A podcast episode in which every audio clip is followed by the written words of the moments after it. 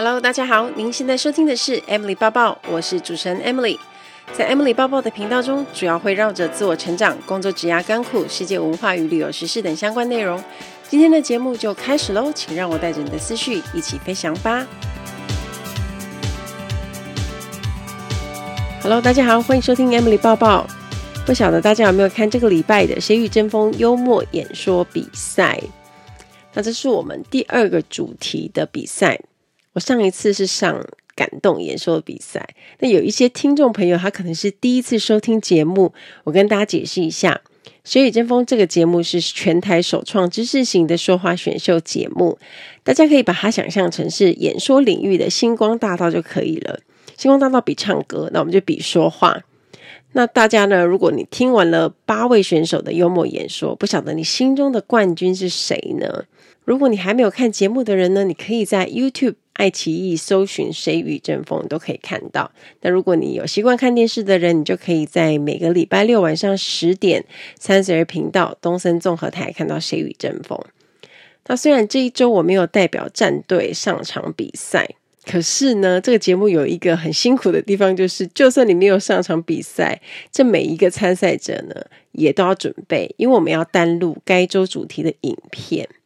所以呢，讲幽默，我们也要录幽默的影片。我们不是去吃便当跟当啦啦队的而已，也都要准备。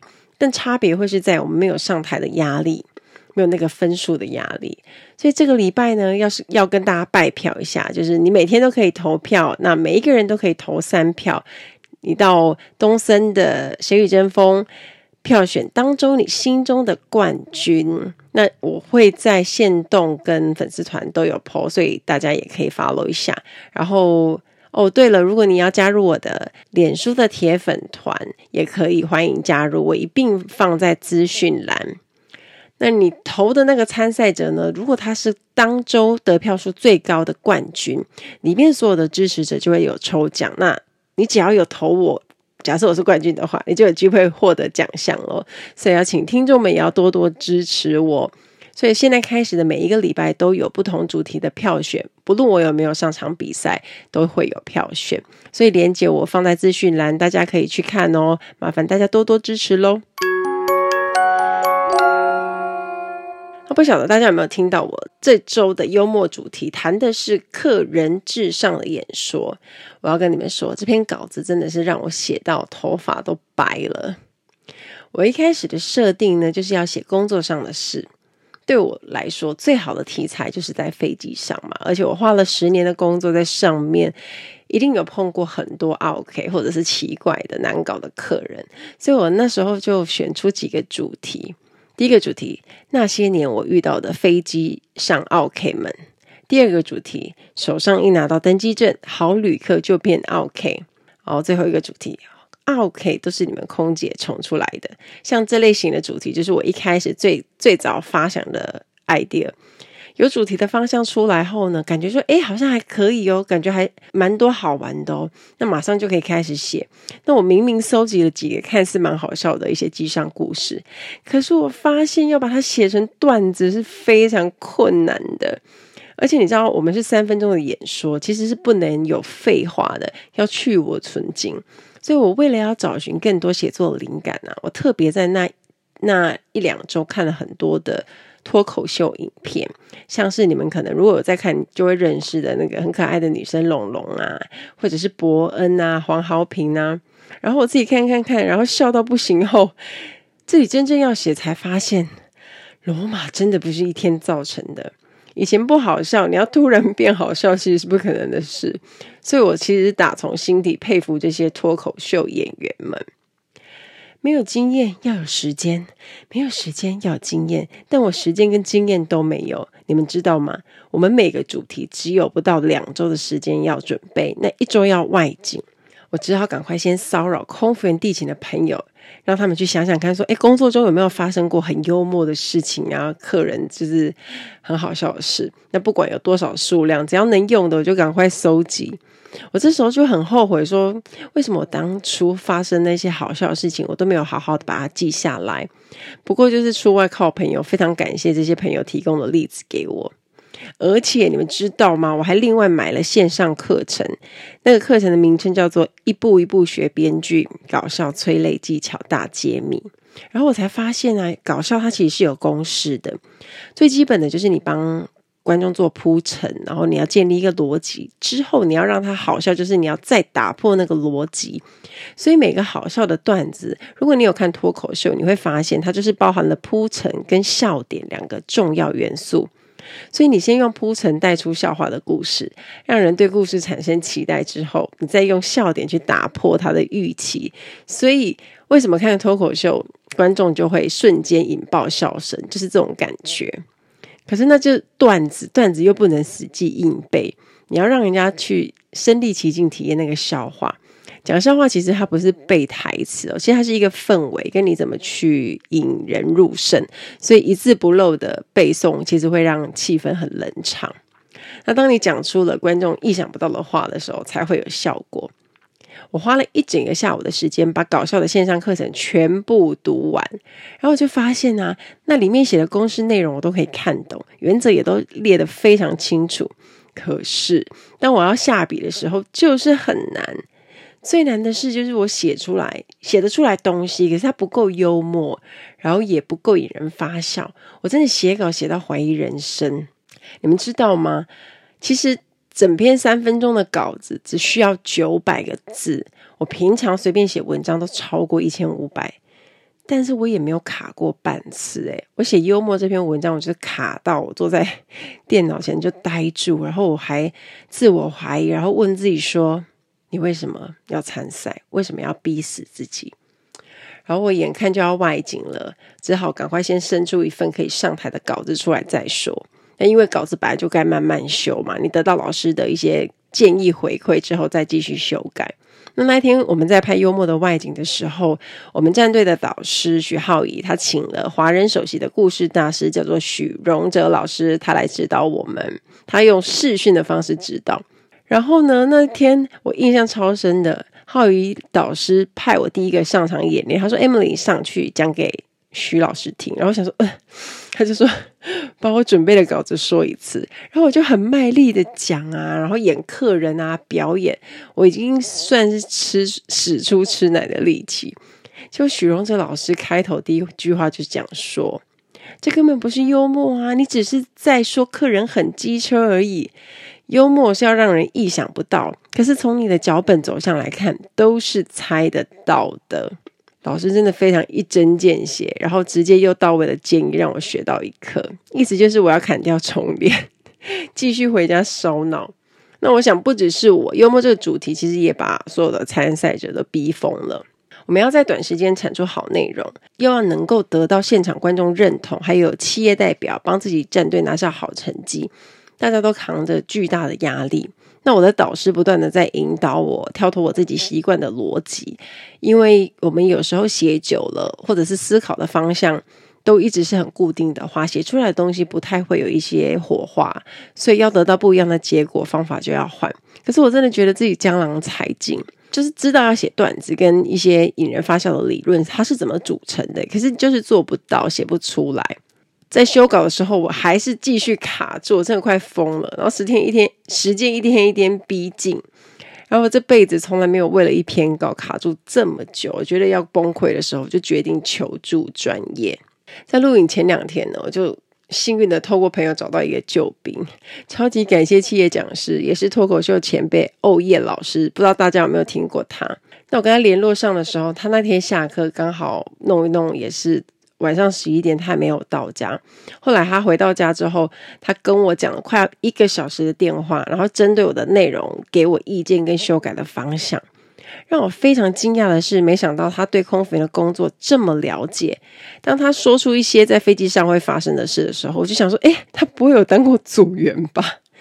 他告诉我说，因为他有去航空公司教教过课，然后他每次搭飞机的时候都会遇。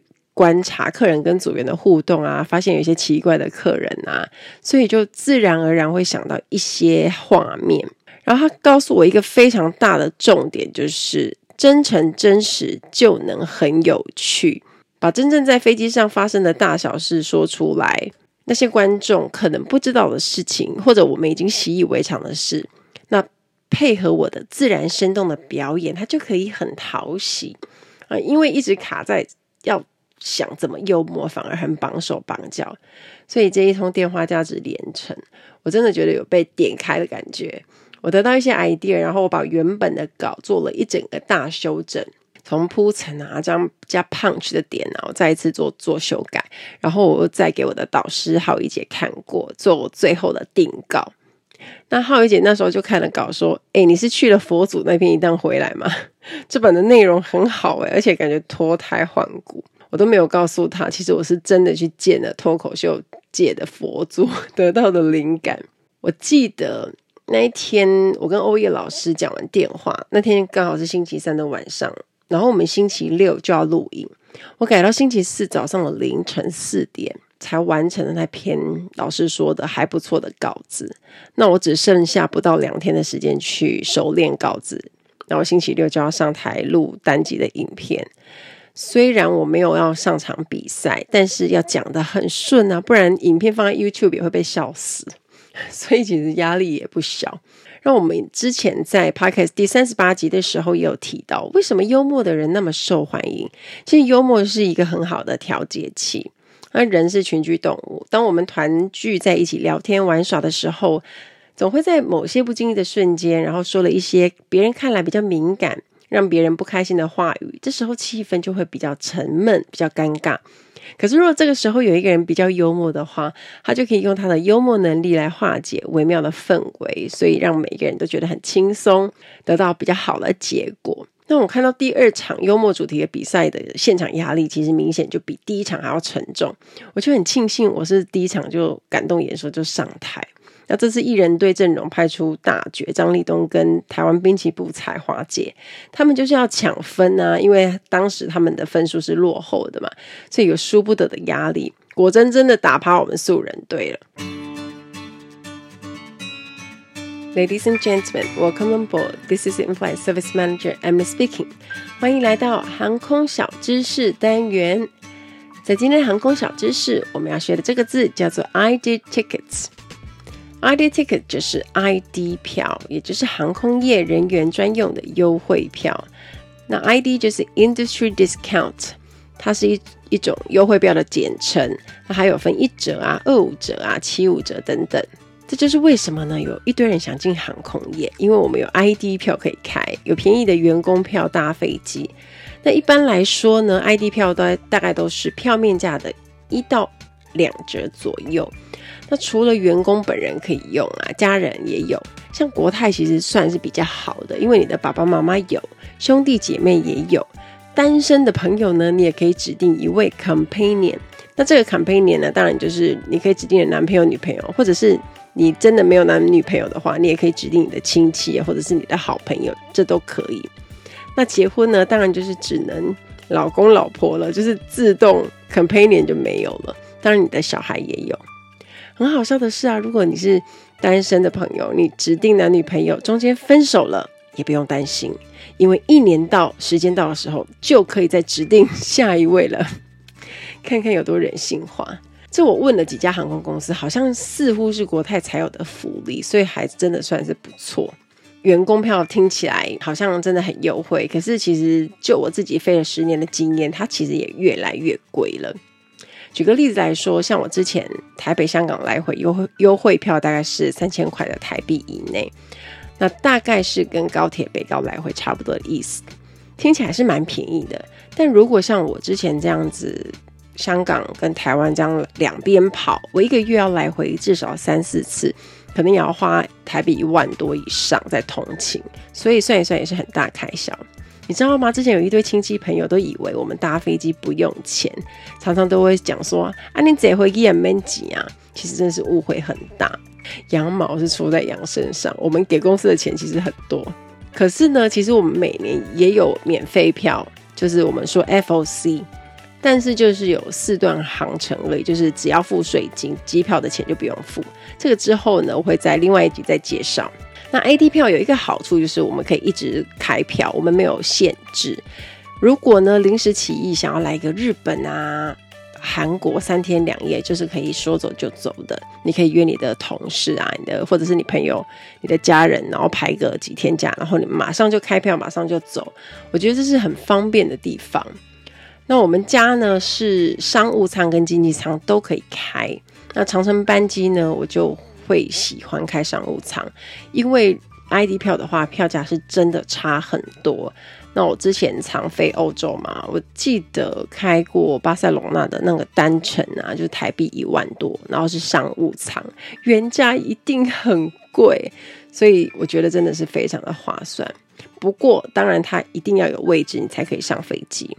那我就曾经开商务舱的票给我妈妈坐，想要让她可以躺着到巴黎跟西班牙，可是当时飞机就很满，然后就没位置，因为。欧洲班的商务舱的空位真的要很看运气，但是因为那时候我是 on duty，我在飞，然后他是坐的班机去，所以他那时候有上到豪华经济舱。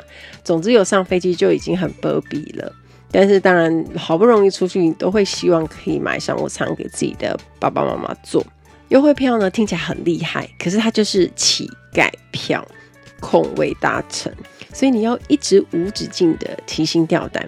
如果班机没满呢，你就很开心啊，你就可以躺一排早早上机。可是如果满机就很紧张，那自己就算了。当你带着家人的时候，压力就会很大。因为如果你上不了飞机，你就等下一班嘛。可是有的时候啊，长程班机一天就只有一班，那你就要隔天再战。如果是你早早规划旅游啊，你饭店也要订，车票也要订啊。如果你上不了飞机，就是你只能花钱消灾。我印象最深有一次，就是我那时候生日前后吧，然后我等了巴黎班机，连等三天。那是暑假，是当然是旅游旺季啦，但是我年假刚好就排在那个时候。那本来那一次也规划要去南法，我也都把房间订好了，可是我上不了飞机，我就是到不了。所以呢，每次在这种很多人的那种旺季啊，有些组员其实就是会为了自己确定可以顺利的抵达呢，也会买全票，说不定，因为不然就真的会很扫兴。我们使用优惠票上飞机呀。当班的空服员其实他们都会知道，因为有名单嘛。那依照国泰的习惯呢，如果是坐在商务舱呢，就算是优惠票，我们都会礼貌的去跟呃当班的老总还有商务舱的姐打个招呼，说一下哦，I'm Emily 这样子，这是一个礼貌。稍微自我介绍一下，因为以后大家也有机会一起飞到。那如果刚好遇到餐点不够状况的时候，组员就会来询问这些 用优惠票的同事能不能帮个忙，但是我们都会很乐意帮忙啊，不管是坐在什么舱的，特别是商务舱，公司省钱省得很严重，所以组员在飞机上有时压力都很大，因为热门餐点常常都不够，所以这时候如果我们坐在飞机上，都会跟同事安抚说没关系，到时候剩什么吃什么，就是跟他们讲这样子，主要就是。员工票只要能够有位置上去，吃什么根本不重要。飞机餐我们吃的还不够多啊！哦，对了，如果除了自家的航空的优惠票我们可以开以外，也可以开其他航空公司的。不过当然开自己家的会最便宜，开别家航空公司价钱呢就会相对比较贵一点点。那像是如果是在国外转机的时候，就有机会可以搭到不一样的航空公司。不过当然也都要 stand by 哦。希望大家喜欢这集的航空小知识，我们下次再见喽，拜拜。可是我要告诉大家的是，这一场让我看到艺人的认真跟敬业。很多人以为艺人很习惯在台上做表演，所以不紧张。可是大家不要忘了，这是职场口语表达节目，对他们来说，好好的站在那边三分钟说一个主题，和这些其实都不是省油的灯的素人一起比赛，他们。也很紧张，正因为他们是艺人，那现场的企业主还有观众对他们的标准跟期待是相对更高的，因为会觉得理论上他们是专业的啊，所以他们表现应该会比素人还要来得更好才对，所以其实他们真的都非常的紧张。我记得在感动演说第一场，我抽到一号上台时，那那时候张启慧，启慧是二号。还没上场时，我们都在角落各自练习啊。然后我印象中，他也是紧张到手很冰冷。让我演说完下台的时候，他已经 stand by 准备上台。那当时呢，他就给我一个拥抱，还告诉我说：“你讲的超棒的。”然后我跟他说：“加油！”然后就换他上场了。就算是经常站在舞台上的艺人们，也得必须战战兢兢的面对每一场比赛。我看到立冬跟彩花姐的演出，我真的是跪着看。我想说，也太厉害了吧！大家如果有看到第一个现场，应该会发现我们真的是尖叫，因为他们把最擅长的武器发挥的淋漓尽致，也让我们这些素人学到什么叫做敬业跟专业。大家可能看似他们在台上简单日常的那些内容脚本和桥段，可是他们每一句让人发笑的台词，如果你仔细去观察，都是精心安排过的。他们平常通告这么多，相信他们练习的时间一定很有限。不过他们的努力真的让人刮目相看。彩华姐跟立东的幽默真的是完全是打趴我们。那我想特别提到我的队友文国士，他这一次代表我们战队出赛。那他的幽默虽然没有得到很高的分数，但我个人是非常佩服他的演说。要用幽默的方式去说自己经历过的苦痛，它是一件很难的事。你得要完全释怀走过才讲得出来。因为他讲的亲身故事啊，在那些轻描淡写的语气下，其实背后是有许多的伤痛回忆跟辛苦去堆叠起来的。仔细去想想，那需要花多少时间才能一笑置之，甚至看淡，然后把那些过程当成人生养分？我觉得是相当不简单的事。果果的建议让我真心的很佩服。那就算现场的观众不买单，或是大家觉得心中的幽默不是这样。那些都没关系，我看到的是他准备好把这段对他来说非常重要的成长故事，用一种幽默态度来面对。那也同时让大家更了解思觉失调症，让我更加体会到人生不只要学会承受，更要学会释怀。从张立东的表演让我学到，其实为越生活的主题越好。简单大众化，让现场观众秒懂才是最重要的。因为选题其实就跟选歌一样重要，选对了就赢一半。当你主题选得太深，或者跟观众没有太大关系，听了没有共感跟共鸣，分数当然不会高。最简单的主题好好发挥，就可以得到很棒的效果。当然，他的脚本很完整，每一个梗都塞得很巧妙。我觉得他就是让大家看了一个很精彩又很有趣的三分钟表演。我觉得他 ending 真的太绝了，同意不同意的梗他真的好会用哦。演讲的时间啊，越长越简单，因为你可以讲很多的废话，但越短就越难。当你只有三分钟时间，你连赘字都不可以有。所以，我们每一场每一个参赛者都要去很熟练稿子的内容，不然其实上台就会容易出包。好，希望大家还喜欢我的幽默演说，客人至上。那还没有看的，赶快去看喽！有任何回馈都可以写讯息告诉我你的想法，那我也会继续努力加油的。